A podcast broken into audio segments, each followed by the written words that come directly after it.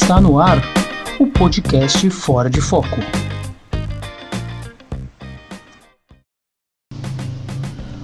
Bom dia, boa tarde, boa noite. Meu nome é Bruno Pavan e você está escutando a 28ª edição do podcast Fora de Foco.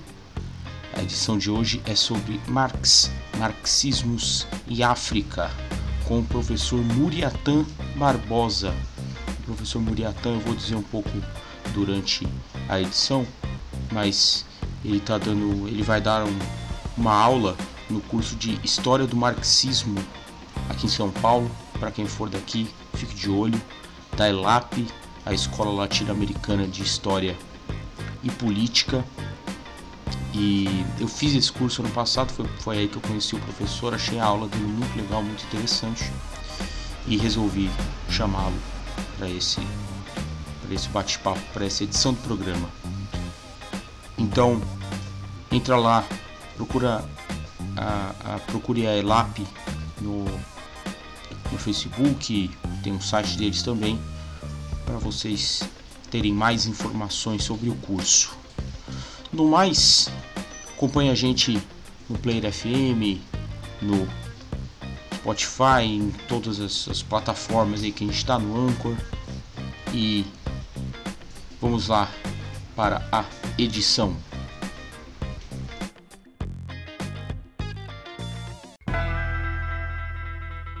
No foco.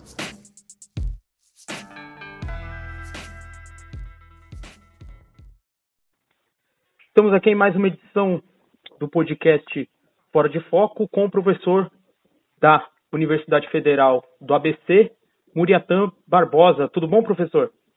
Tudo bem. Tudo certo? Você, você queria ser. O, o, eu sempre começo com o convidado se apresentando. Se você quiser se apresentar, pode, pode dar o, o Lattes ou pode se apresentar do jeito que, do jeito que você quiser. Ah, ok, Bruno. É, eu sou professor da, do bacharelado em Ciências Humanas e do bacharelado de Relações Internacionais lá da Federal do ABC. E que mais? Historiador, um pouco, misto de historiador e sociólogo, né? Falar a uhum. verdade. Uhum. E estou trabalhando também no programa de pós-graduação em Economia Política Mundial, lá na Federal da ABC, um programa que tenta dar uma visão menos eurocêntrica na, da economia política. Então, enfim, tem uma formação bem interdisciplinar. Basicamente uhum. né, da USP, e venho trabalhando com temas relativos à África, ao pan-africanismo, já há uns, é, uns 20 anos. É isso. Legal, legal. Eu o, o, já, já tinha, te, tinha falado com você já, já antes, mas eu tive uma, uma aula com você ano passado sobre, sobre Marx, marxismos e a África, né? E acho que você, você falou no, durante a aula uma frase que me, que me chamou a atenção. Eu queria que você falasse um pouquinho mais sobre essa junção. Que você falou que você uhum. era o marxista dentro do movimento negro e o, o, o, negro dentro do, do marxismo, alguma coisa assim. Você acha que é difícil juntar essas duas coisas? Qual que é o desafio de juntar essas duas coisas? Eu acho que é, é um desafio grande, né? Sobretudo aqui no Brasil. É, eu costumo brincar com os colegas que o difícil é ser é, alguém é, nas duas áreas, né, preto de esquerda, em resumo. Uhum. Isso é difícil, porque você é, é, fácil a pessoa tender a querer só uma dessas filiações, não a querer, mas se sentir mais é, à vontade defendendo só uma dessas linhas e ficando nela. Uhum. Porque tem, enfim, cada tradição intelectual, etc., tem suas sua coesão, né, sua lógica própria. Uhum. É, agora, o difícil é você fazer esse, esse entremeio, né? Você tá, na, tá lá e tá cá, né? Então, eu me coloquei esse é, desafio já há algum tempo e tenho trabalhado nessa, nas, nas duas temáticas, tentando trazer um pouco da, do debate, né, digamos, do pan-africanismo, do ativismo negro, para o campo progressista uhum. e vice-versa, né? dentro do campo é, do movimento negro, das discussões de África, etc., para trazer também essas discussões mais clássicas, né, mais conhecidas no Brasil do campo progressista em geral, ou da esquerda. Não só o marxismo, mas, enfim, um pouco é, dessas, dessas outras linhagens mais tradicionais, mais ocidentais, para dentro do debate do, do, movimento negro e do debate sobre os estudos africanos, né, de uma forma geral.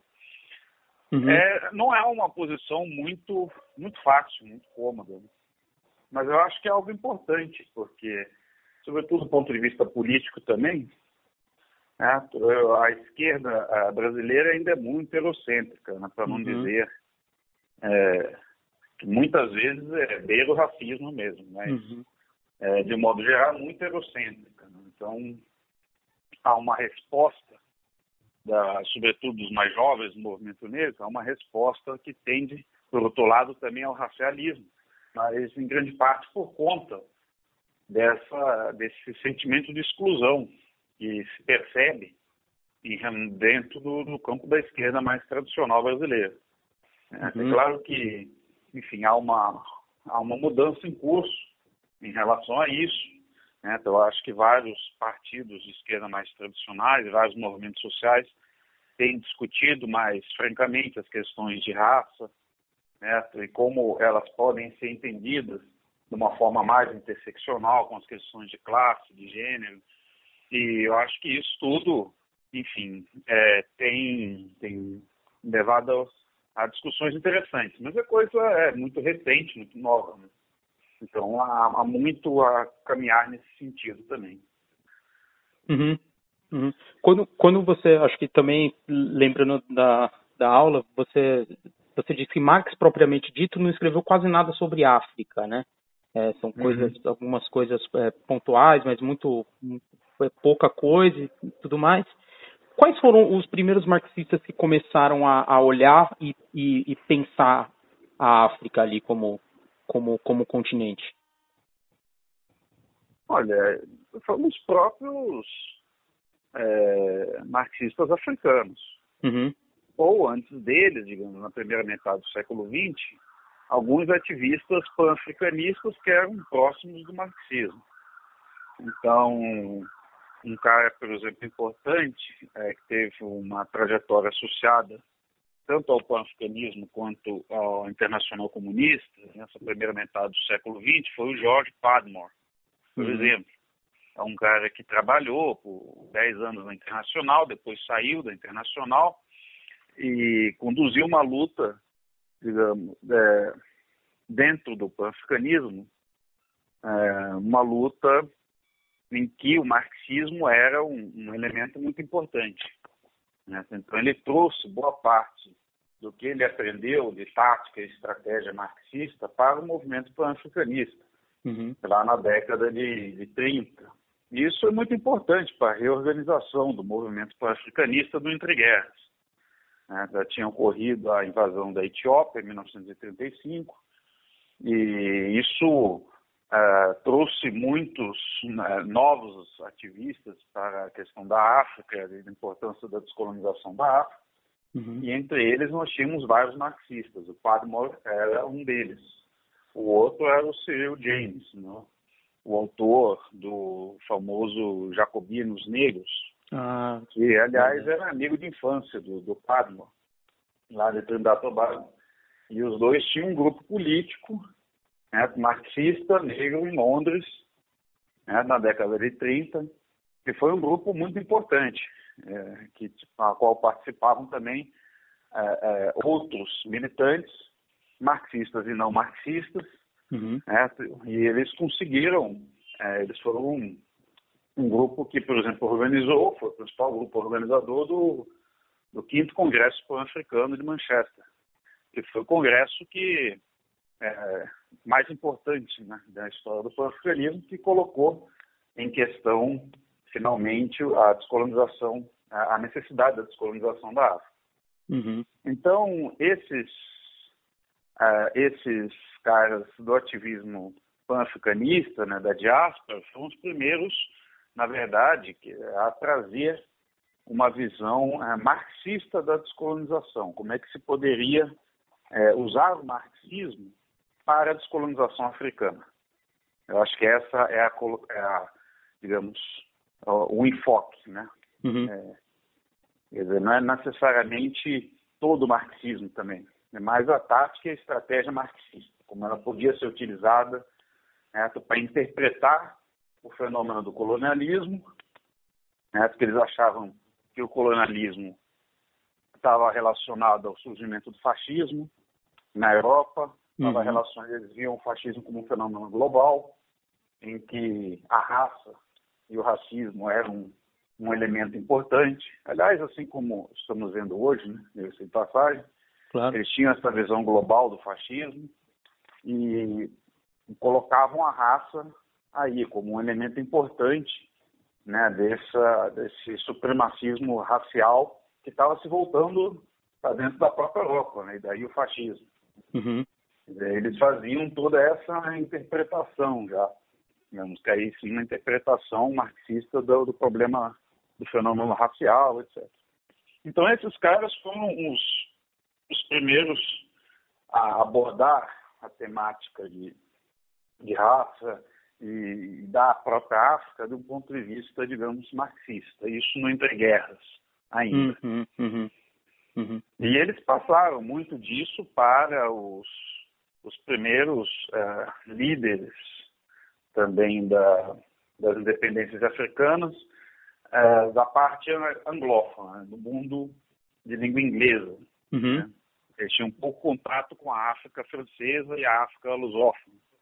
Né? Mas muito do que eles, eles trabalharam muito com os líderes da África é, anglófona. Então, por exemplo, Kwame Nkrumah foi um cara que né, aprendeu muito com eles, trabalhou com eles em Londres, né? E depois foi fazer a independência de Gana. Foi o primeiro país da África subsaariana a conquistar a independência, em 1957. Uhum. Né? E o Padmore continuou muito próximo ao Nkrumah, na África.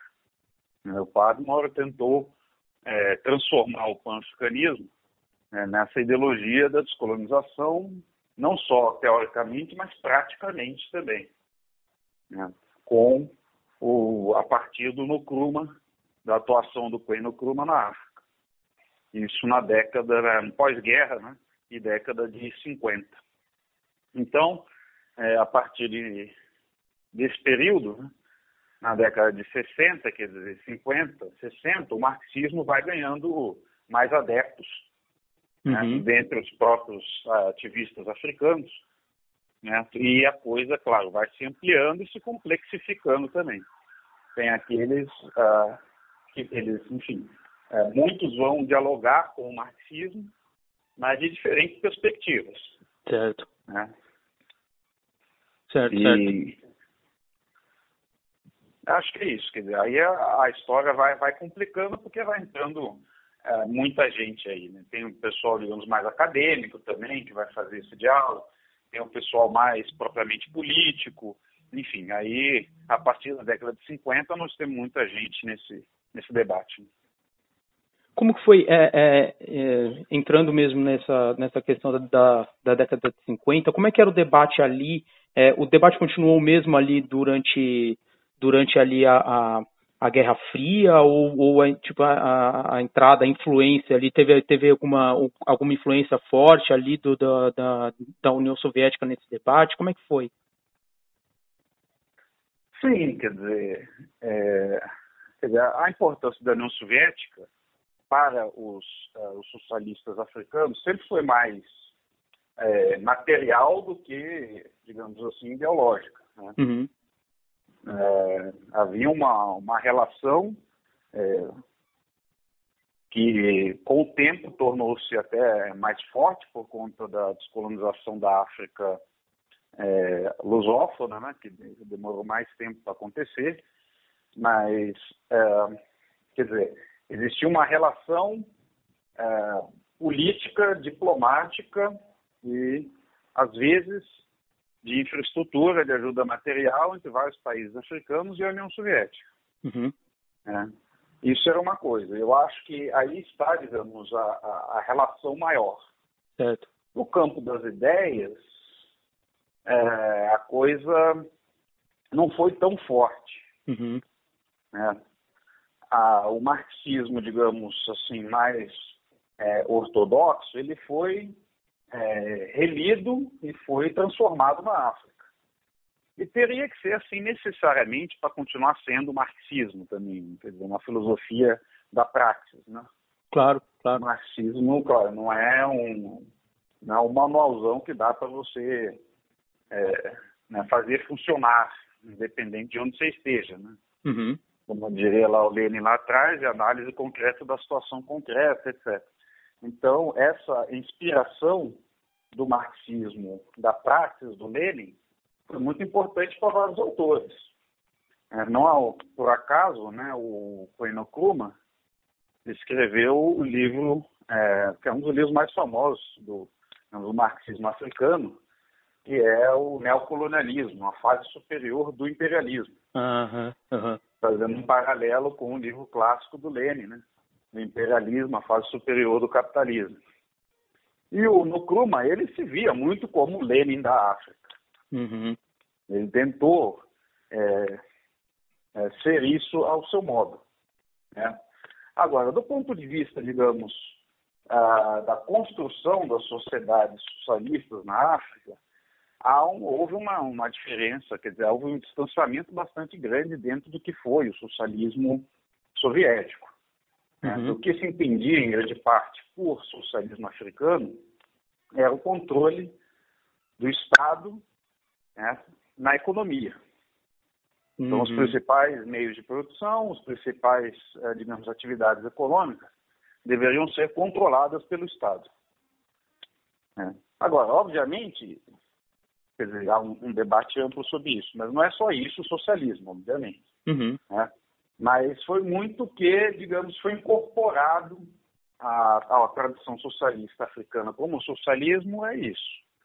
É, é, enfim, havia uma, uma série de outras questões que eles julgavam que não eram, é, de modo geral, aderentes à realidade africana. Uhum. Então, o próprio conflito de classe, por exemplo, era uma questão bastante polêmica dentro é, dessas dentro desse campo da descolonização. Porque existiam, inclusive, marxistas africanos que achavam que lá na década de, de 50 e 60, né, que a, o conflito de classe ainda não era né, o conflito de classe proletariado e, e burguesia não era uma questão ainda central dentro do marxismo, ou não deveria ser uma questão central dentro do marxismo africano. Então, se você pega um autor como Franz Fanon, por exemplo, uhum. ele escreve o Condenado da Terra, e se você ler o Condenado, lá ele está ele está, digamos, um dos grandes méritos do livro, entrar nesse debate de época e tentar, digamos, é, colocar né, o camponês e o lumpen proletário uhum. como o verdadeiro sujeito da Revolução Africana. Uhum. Quer dizer, é, é um, são formas de tentar se apropriar do marxismo e fazer reviver a sua força né, teórica e política. Então, o marxismo africano, ele foi, digamos, necessariamente revisionista, nesse particular. Claro. Né? Ele tentou criar, tentou se reinventar, é, teve uma originalidade é, bastante grande nisso e, às vezes, é, com maior acerto, digamos, e às vezes é, com, com, erros, como em qualquer parte do mundo. Claro. Então, você pega um, um cara, por exemplo, como citei o Nkrumah, citei o Fanon, mas você pega um cara como o Amilcar Cabral também, na década de 60. Ele faz uma interpretação muito original do marxismo e da interpretação, digamos, é, que o marxismo deveria fazer em relação à África e às descolonizações africanas. Então lá ele diz, se você pegar na arma da teoria, que é a comunicação que ele faz para a Tricontinental, em 1966, uhum. lá tem toda, vejam o título, né, Arma da Teoria. Uhum. Lá tem toda uma nova interpretação do marxismo, em algumas páginas. A gente pode discordar ou concordar, mas é, é bem original. Né? Uhum. O que ele diz lá? Ele diz que as, as libertações africanas estavam, é, deveriam se colocar no sentido anti-imperialista, porque a forma como o neocolonialismo existia é, na África é, transformava o neocolonialismo no principal inimigo africano, uhum. porque travava as forças produtivas africanas. Uhum. Então, ele achava que é, poderia haver uma mobilização de classe que, para além do proletariado, poderia trazer outros, outras frações de classe a essa, essa luta pela libertação nacional. É, porque, em última instância, né, se tratava disso, de uma luta de libertação claro. contra o neocolonialismo. E aí ele coloca a famosa é, análise dele da, do suicídio de classe, né, em relação à pequena burguesia. Porque ele dizia que se não existir esse suicídio de classe da pequena burguesia, as revoluções africanas estariam fadadas ao fracasso. Uhum. Então, isso seria um elemento muito importante no caso africano, né? e eu acho que é, não só em África, né, mas no, como ele falava em África à época, no caso africano, quer dizer, uhum. a pequena burguesia ter, seria um, uma fração de classe muito importante nesse, é, nesse dilema né, da realização da revolução. E aí o papel da cultura, que ele colocava na que a cultura poderia é, ser um elemento importante nesse né, suicídio de classe também. Quanto mais o pequeno burguês é, se suicida enquanto quanto burguês e mais assume a posição do trabalhador, do ponto de vista da cultura, mais ele vai se transformando e vai se, se formando como um elemento, um sujeito da revolução, como uma vanguarda da revolução. Né? E isso, digamos, ele achava que existia essa possibilidade. Né? Uhum. Mas os anos 60 e os anos 70, sobretudo, mostraram que essa nova eh, burguesia africana que saiu da descolonização estava né, muito longe de querer se suicidar. Né? Uhum. É, eles, é, de fato, se tornaram os novos autocratas africanos e talvez eu acho até que a gente pode entender essa teoria do Cabral de uma forma um pouco irônica, no fundo. Né? Isso é uma possibilidade, ele não disse que vai acontecer. Né? Entendi. É. Mas é isso, quer dizer, aí para ele estaria um ponto-chave. Uhum. Enfim, eu citei alguns autores que são mais conhecidos do público brasileiro, né, para a gente comentar aqui, mas tem outros é, aí também de destaque também. Certo. Até voltando um pouco, até, eu até meio que esqueci de fazer a pergunta na hora ali, que a, ah. É, é, essa questão do, do imperialismo e do neocolonialismo, né? É, acho uhum. que, se eu não me engano, acho que foi na a, a, segunda a segunda internacional, né, lá atrás, tinha posições uhum. de, que, de, que, de que talvez seria importante para o movimento socialista fazer guerras é, é, imperialistas na África, né? Para aquela coisa do etapismo, para levar né, a coisa do, do, do, do, progresso e tudo mais. Como que é, como que essa questão é, da luta contra o imperialismo e contra o neocolonialismo é, mudou o jeito de, de dali da, da, da luta marxista ali dentro da, da África? É, essa posição da Segunda Internacional é uma posição, digamos, bem atrasada né, do ponto de vista, claro, marxista, mas muito próprio da, da Segunda Internacional em relação ao seu eurocentrismo. Né? Uhum. É, quem salvou, digamos, o, o marxismo desse, desse viés é, mais eurocêntrico e, consequentemente, mais racista mesmo, né, foi o Lenin e, e outros é, ativistas é, do terceiro mundo que estavam é, na internacional, né, na década de 30, 20 já, bem da verdade.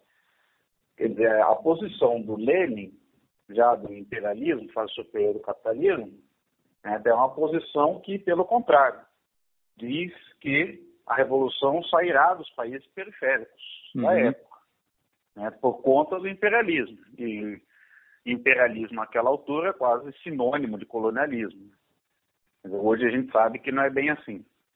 É, mas, à época, falar em imperialismo era falar em colonialismo. Então, a posição anticolonialista, né, o anti-imperialista, passou a ser a posição, é, digamos, maior parte dos grupos marxistas né, a partir da Terceira Internacional. Não era assim antes. Uhum. E, obviamente, por conta disso, o marxismo tinha pouquíssima entrada é, também, enfim, tinha outros elementos também, mas esse era um dos elementos para o marxismo ter pouquíssima entrada no terceiro mundo. Né, também no, no, final do século XIX início do século XX. Uhum. Né?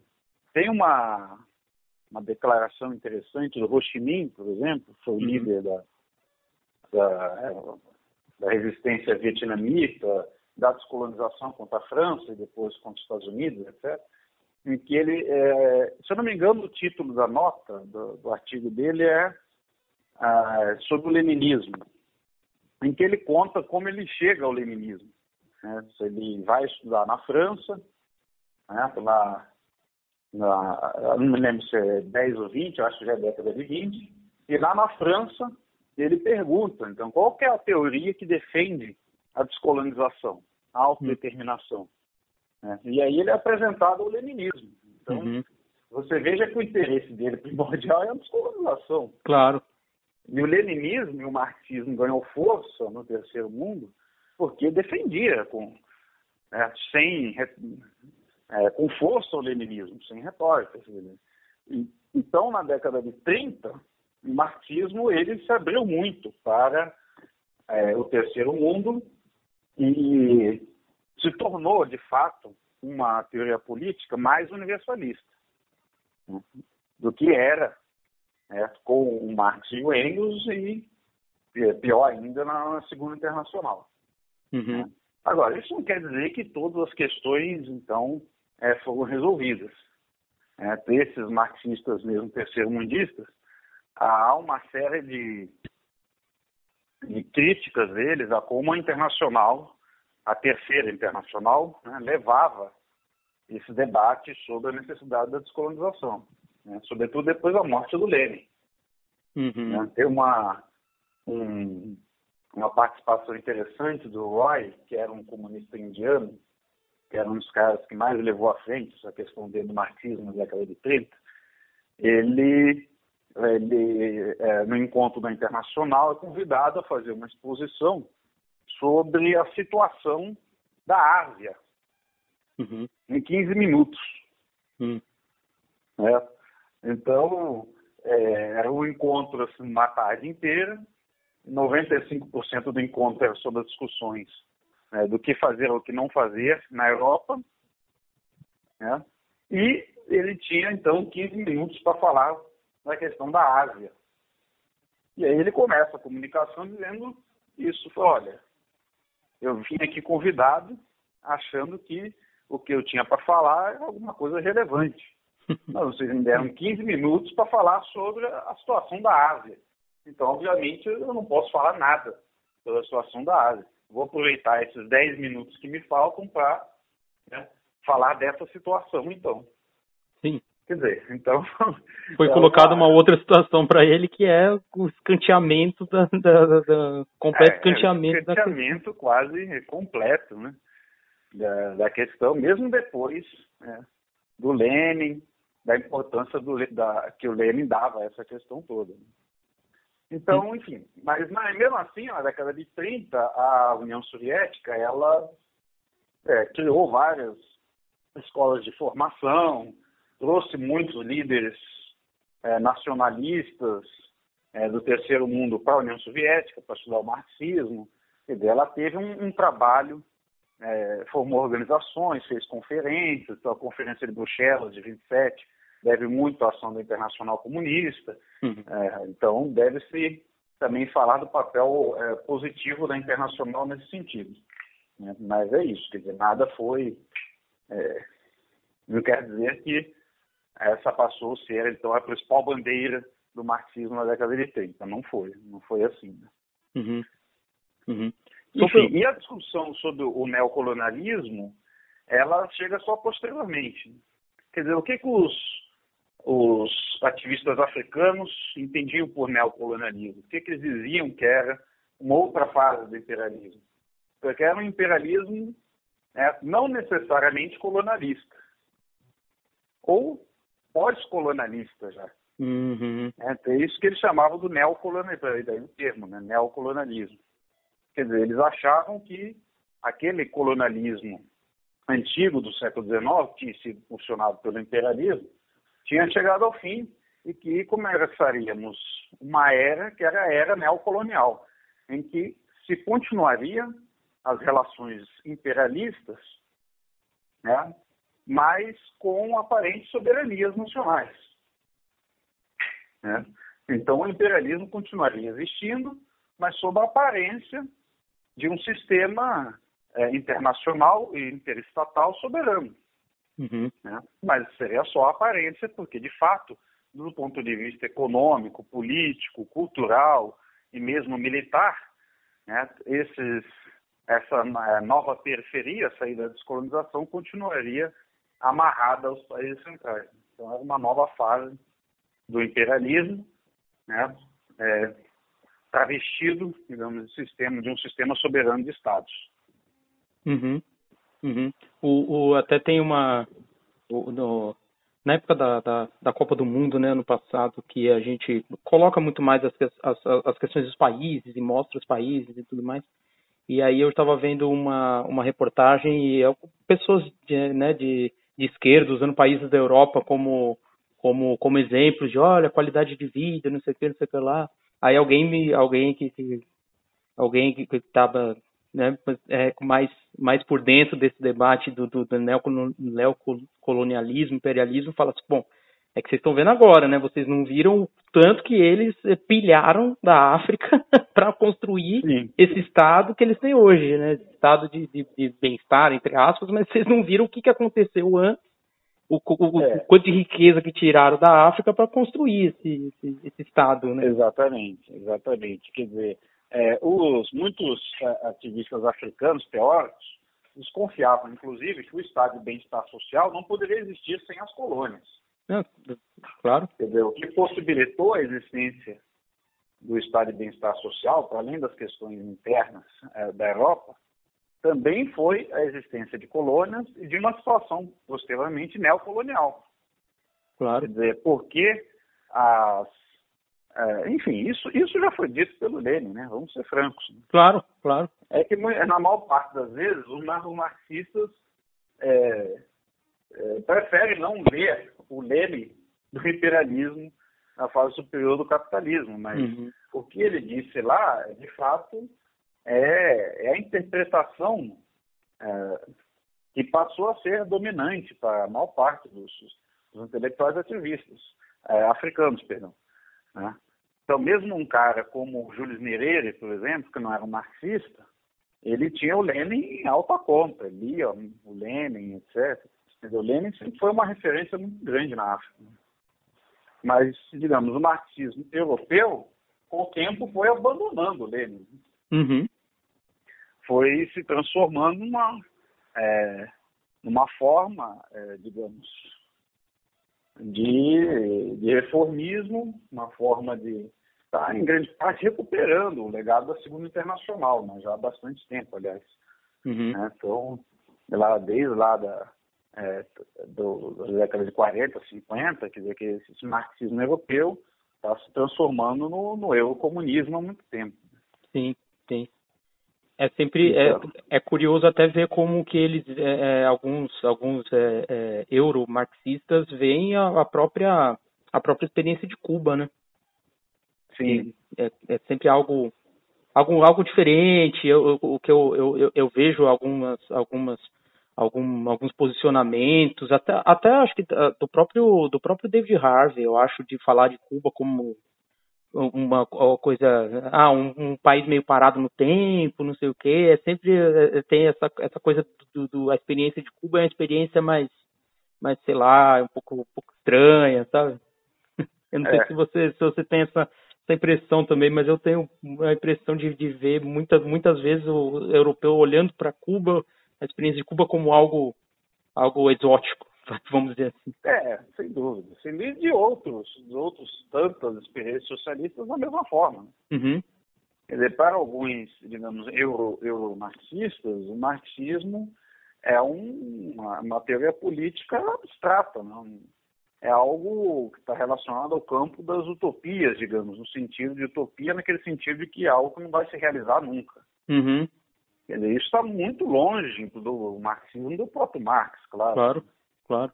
É uma forma de, de deturpação né, grave do marxismo. Porque, digamos, é, não há problema nenhum também se a pessoa deixar isso claro. É, ninguém é obrigado a ser marxista. Uhum. Mas hoje, em 2018, né, ninguém é obrigado a ser marxista, mas não diga que o que você está dizendo é, tem um teor marxista, você não tem. É o verdadeiro marxismo. Classe, se não é uma filosofia da praxis, se não está preocupado com a transformação real do mundo, quer dizer, então não é marxismo. É, tem, não tem problema, mas diga isso, não é hum. marxismo. Né? o que é estranho é discutir o marxismo como se fosse uma teoria política a mais, é como se fosse uma teoria acadêmica, né? uhum. como se fosse um, um, um weberianismo ou durkheimismo. É, muitos marxistas discutem o marxismo dessa forma. Não está relacionado com a, com a transformação, a necessidade de transformação real do mundo, não está preocupado com o sujeito dessas revoluções. E para estes, né, isso começou lá atrás, a bem da verdade ainda, né? Uhum. Para estes marxistas, nada do que foi feito em nome do marxismo foi marxismo. Sim, nada sim. do que foi feito em nome do socialismo foi socialismo. Sim. Então, isso é, uma, é só uma divagação, não, tem importância nenhuma do ponto de vista marxista. Né? Sim. Tem importância, claro, como um comentário acadêmico, mas não tem importância do ponto de vista marxista. É, enfim, esse é, é, é, um, é, um, é um debate antigo dentro do próprio marxismo. Né? Uhum. né no mundo, digamos, da, da esquerda mais é, tradicional brasileira, nós, ah, já desde a década de 80, pelo menos, nós passamos a trabalhar com, com esse marxismo mais é, eurocêntrico, digamos. Uhum. Não que antes não, não fosse, mas antes nós tínhamos a preocupação de criar uma, uma interpretação marxista brasileira e coisas do tipo. Mesmo que não estivesse relacionada a tradição africana, coisa parecida, tinha uma, essa particularidade. Então, você pega um cara como Caio Prado e outros, uhum. né, nós, tínhamos, nós estávamos tentando fazer uma teoria, adequar o marxismo à nossa realidade, etc. Mas isso são, é, são discussões que hoje eram discussões um pouco, assim, é, com coisas antigas mesmo, viu? uma coisa é, de outrora, né? de outros tempos, porque a nossa realidade hoje é uma realidade, é, enfim, muito mais é, difícil de ser é, compreendida e interpretada. O marxismo ele vai precisar se enriquecer e se transformar muito, muito fortemente uhum. para tentar continuar sendo uma teoria da prática né? porque o mundo mudou muito. Né? Claro. O mundo mudou muito, quer dizer, aquele mundo uh, fabril que estava na base do pensamento do Marx, ele se diluiu completamente. Uhum. Então, aquilo que o Marx dizia lá atrás, de que as máquinas trabalhariam, os homens poderiam descansar, quer dizer, isso é plenamente atual. Sim, verdade. É, nós já estamos num, num mundo em que isso seria possível. Uhum. Então, as bases materiais para o comunismo já existem. O problema é que é, esta, essa mecanização, essa automação industrial, hoje prescinde de boa parte da força de trabalho. Sim, então, sim. a nossa situação hoje ela é preocupante do ponto de vista civilizacional. Né? No sentido de que é, nós temos uma, uma massa enorme de gente e é, não, não, não está mais é, colocada como força de trabalho. Sim. Né? E durante o século XX, quer dizer, as burguesias precisavam é, dessa, da força de trabalho. Né? Precisavam, é, inclusive, que essa força de trabalho fosse, de alguma forma, é, tornada cidadã, tivesse educação, etc, etc. E esse mundo está se desfazendo. Sim. Então, é claro que isso é um, é um desafio teórico é, grande, importante para a gente enfrentar.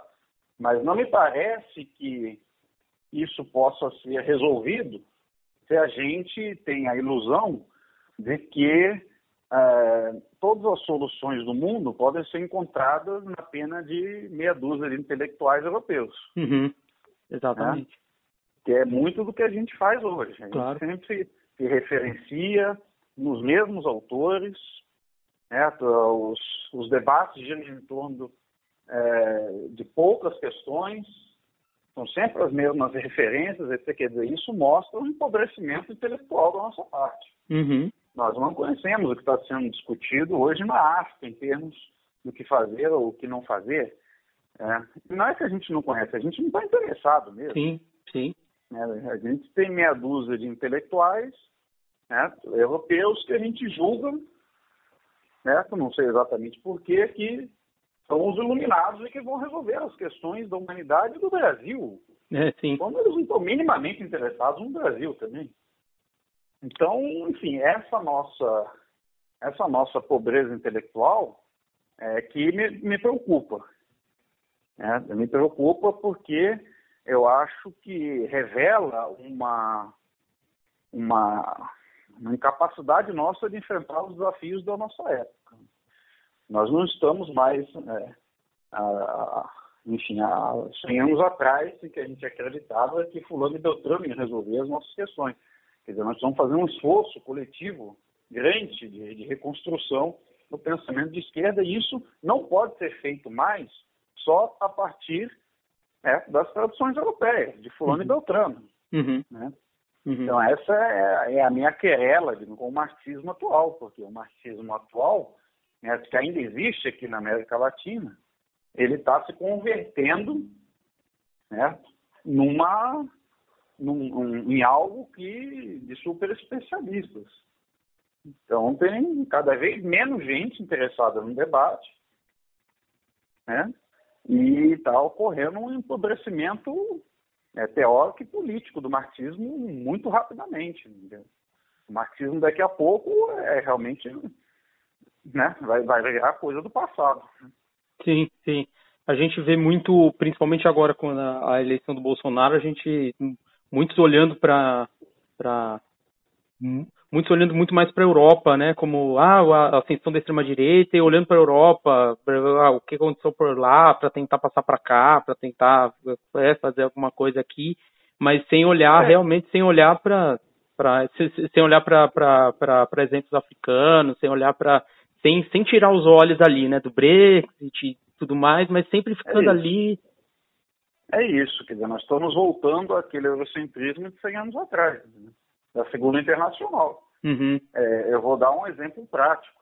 Ano passado mesmo, eu estava é, com outros colegas, uma conversa com um alto dirigente de um partido de esquerda aí, e esse é, dirigente, lá pelas tampas, disse que nós temos que avançar muito ainda, etc., no pensamento de esquerda, maravilha, e que nós temos que seguir o exemplo é, das esquerdas progressistas.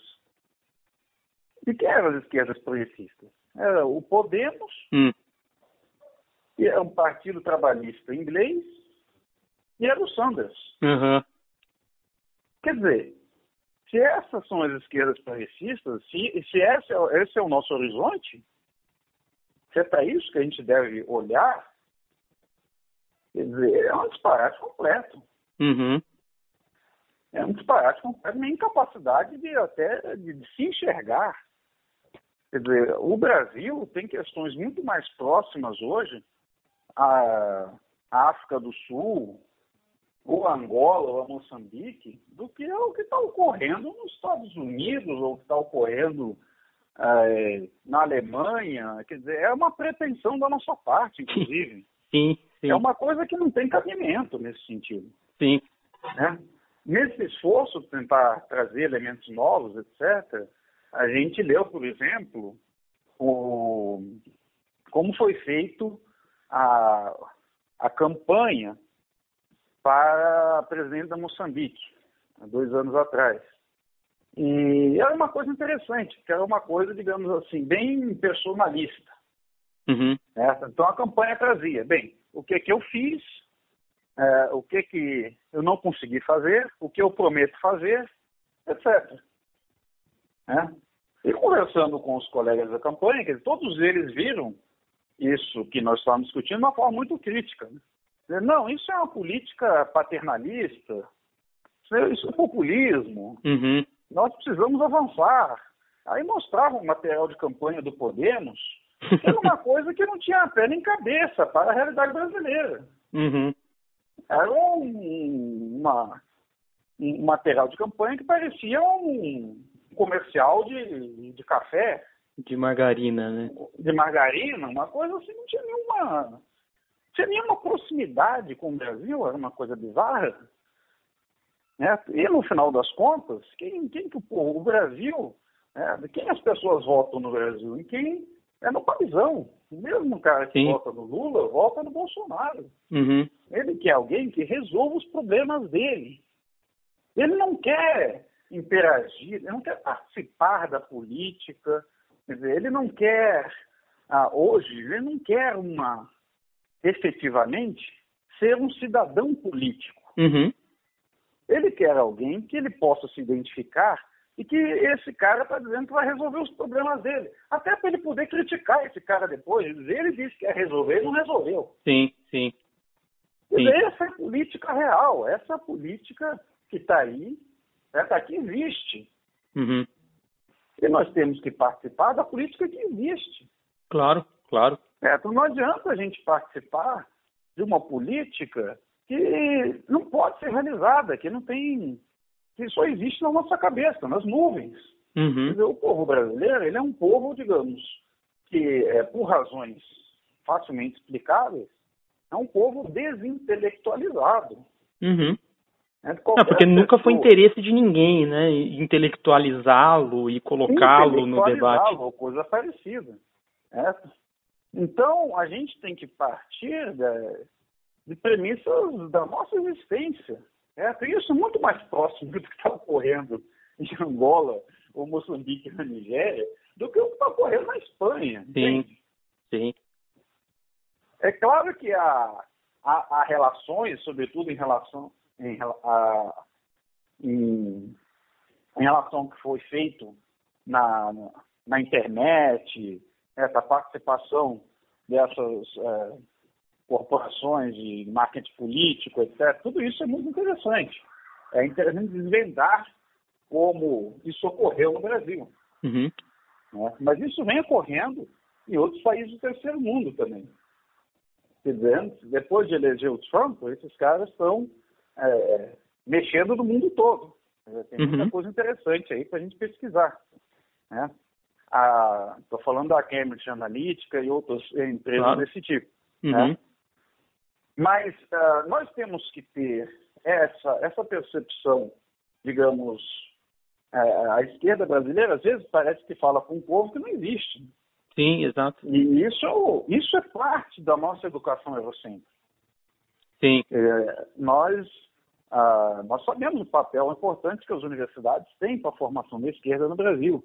Mas eu fiz uh, muito tempo as universidades e eu fiquei impressionado com o, o corte de classe, corte racial, né, e o quão eurocêntricas elas são. Sim. Quer dizer, não é por acaso que a nossa esquerda, que sai daí, é uma esquerda né, com corte de classe, com corte racial e com corte de pensamento no sentido eurocêntrico. Porque é isso que chega lá. Né? E os uhum. professores uhum. reproduzem isso. Claro. Então, claro. É, é, um dilema, quer dizer, é claro que é, aí você vê a importância de um cara como o Lula, né? Sim. Porque ele rompeu isso completamente. Sim. Né? É algo muito mais.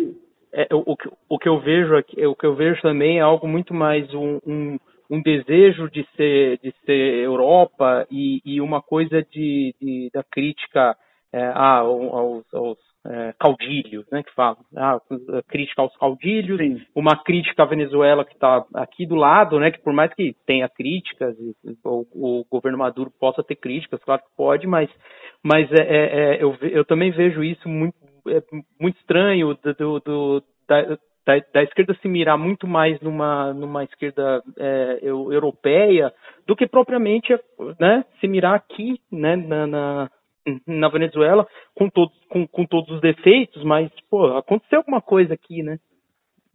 É, e para além também da experiência venezuelana, é, criticavam vários pontos, mas tem muitas que a gente possa aprender também. Né? Claro. Eu lembro um, um, um dos nossos é, grandes intelectuais da esquerda, aí, uns 10 anos atrás, ele fazendo uma crítica cruel do Lula, colocando ele como uma espécie de São Francisco de Assis. Ele dizendo, veja, veja onde acabou a esquerda, o São hum. Francisco de Assis, etc. Né? Uhum. Época, talvez por uma certa. É, eu era mais jovem também, 10 ou 15 anos atrás, eu achei até graça, falei, realmente, tal, etc. Mas veja, é, pensando por outro lado, né, tem coisa mais importante do que fazer as pessoas é, comerem, ter a possibilidade de comer, e ter o um mínimo de renda para existir, uhum. isso, isso não faz parte de uma tradição de esquerda. Né? Não existe esquerda mais em lugar nenhum no mundo. Sim, sim, exatamente. Se a preocupação da esquerda não é mais essa, né? Não, não é, se não é mais essa, é realmente uma conversa de boteco, entendeu? Que de ficar dentro das universidades e não sair. É uma conversa mais, de, de, estudante universitário no boteco sexta-noite. É, não tem mais nenhuma ligação com a realidade. Só daí poderia vir, inclusive, a ideia fantástica de transformar um professor da USP, a essa altura do campeonato, em presidente da República. Uhum. Uhum. É, é, isso, quer dizer, a gente faz. É, é uma ideia fantástica. é, uma ideia, é uma ideia fantástica. As pessoas não querem professor universitário, as pessoas não querem explicações. Nós não estamos nesse momento e o que me preocupa, e quando eu falo, a gente é, bate muito nessa tecla do caráter eurocêntrico da esquerda brasileira, etc., uhum. é, é, quer dizer, a gente sabe que é, nós estamos aqui fazendo uma crítica autocrítica também. Claro, né? claro, claro. Porque é, ninguém nem espera nada da direita brasileira, que são um, um senhores de fazenda, sempre claro. foram é, sujeitos absolutamente sádicos, e, etc. Enfim, né? então acho que não precisa nem gastar muita muita palavra com isso. Né? Uhum. Então, assim, deixando isso claro, porque a gente começa a falar, o cara fala, ah, mas isso não é hora de, de criticar a esquerda. Sim, ok, mas enfim, estamos aqui conversando com quem quer conversar. Claro, claro. Está tá claro e evidente que as classes dominantes brasileiras não estão dando a mínima para o Brasil, é, porque elas não querem dialogar sobre coisa nenhuma, nem sobre democracia, é, e que esse é o principal problema brasileiro do momento. Uhum. Ok certo? Mas, enfim, é, fechando esse parênteses. Né? é, então, me preocupa quando eu vejo essa, essa lógica eurocêntrica governar as ações né, das pessoas progressistas. É, da direita eu não espero nada. Uhum. Mas, não, claro. É, é, é, assim, é gritante. Esse é o centrismo da nossa esquerda é, é uma coisa gritante e que a gente, enfim, precisa assim, entender como isso funciona, as razões nós mais ou menos sabemos, mas precisamos superar uhum. isso rapidamente para que a esquerda continue a ser um campo político importante no país. Uhum. Né, que consiga ter um enraizamento popular, né, dentro do que é possível. Dentro do que é possível. Porque está claro e evidente que a massa popular não está interessada em política. Então não adianta esperar que ela, é, daí vá surgir algum sujeito revolucionário. Não vai. Uhum. Mas dentro do que nós temos que conseguir ter um diálogo muito mais franco certo? com o povão do que o que a gente tem. Isso não precisa o, o Mano Brown dizer Está tá óbvio e evidente. Claro, claro. perdeu a capacidade de dialogar né, com o público evangélico, uhum. né, com, enfim, que hoje domina a mentalidade da periferia, bem ou mal. Quer dizer, nós, é, e aí é isso, né? É, tem, temos que nos colocar colocar como parte disso. Perdemos a capacidade de construir esse diálogo. Enfim, então, eu acho que esse debate, no fundo, quer dizer, nós começamos falando sobre é, África, de marxismo, é, ele tem um problema teórico, acadêmico, né, para ser superado, né, porque eu acho que envolve é, todas as regiões do mundo, inclusive, não só a África, não claro. só diáspora.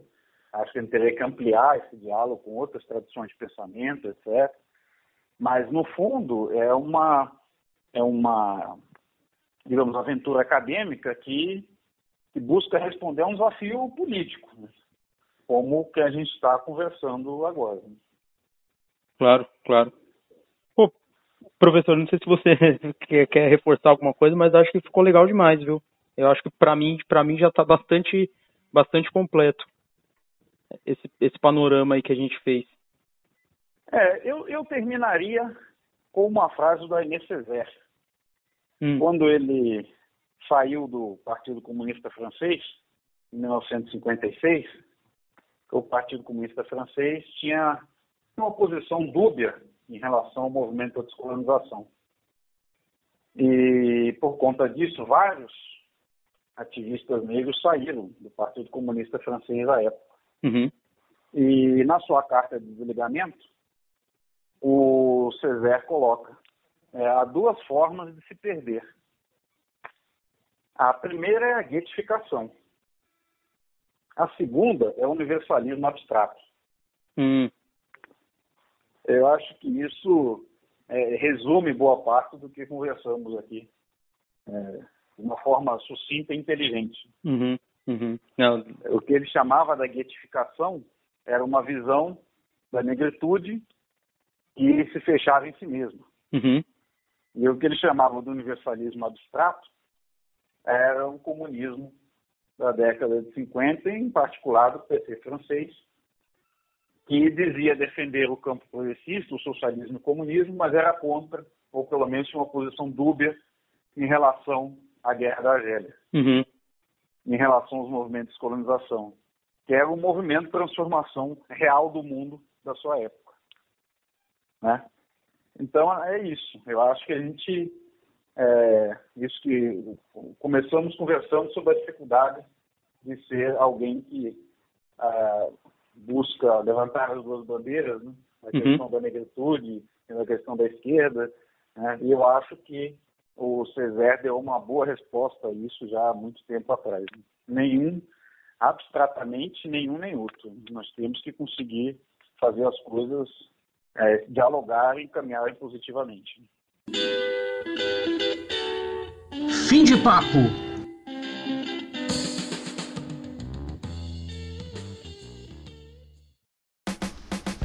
E acabou, acabou a 28ª edição do podcast Fora de Foco.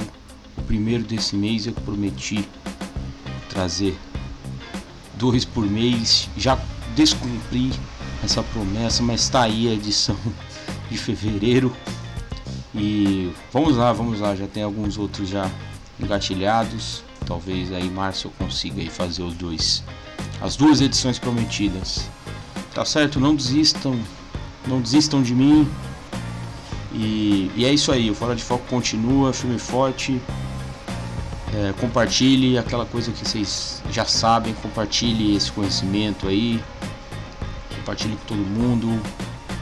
É, dá uma força lá, curte e tudo mais. É isso aí. Até a próxima. Tchau.